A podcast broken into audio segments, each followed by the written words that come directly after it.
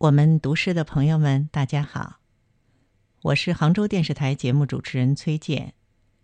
今天我给各位带来的是董培伦先生的作品《沉默的约会》。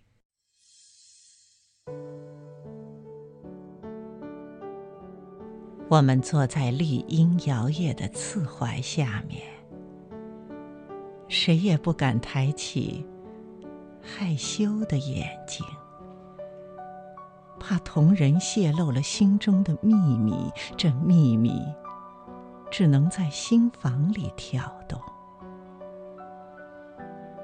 望着你翻阅书本的手指，我真想变一只火红的蜻蜓，做一次暴雨来临前的点水，在你如水的手背上急速滑行，试探你火热的青春的蓓蕾。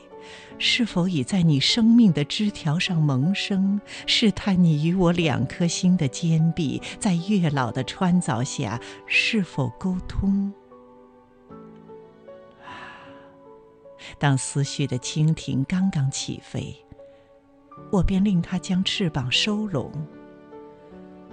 我怕过早的打破谜底。会招来命运的双重不幸，我怕过早的得到你的应允，会缩短我甜蜜追求的里程。我怕过早的摘个苦果，让记忆的大门拒绝一生。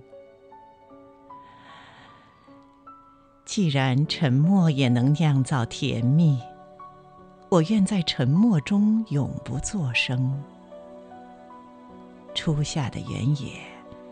弥漫着麦花的清香，朦胧的天边，升起我朦胧的憧憬。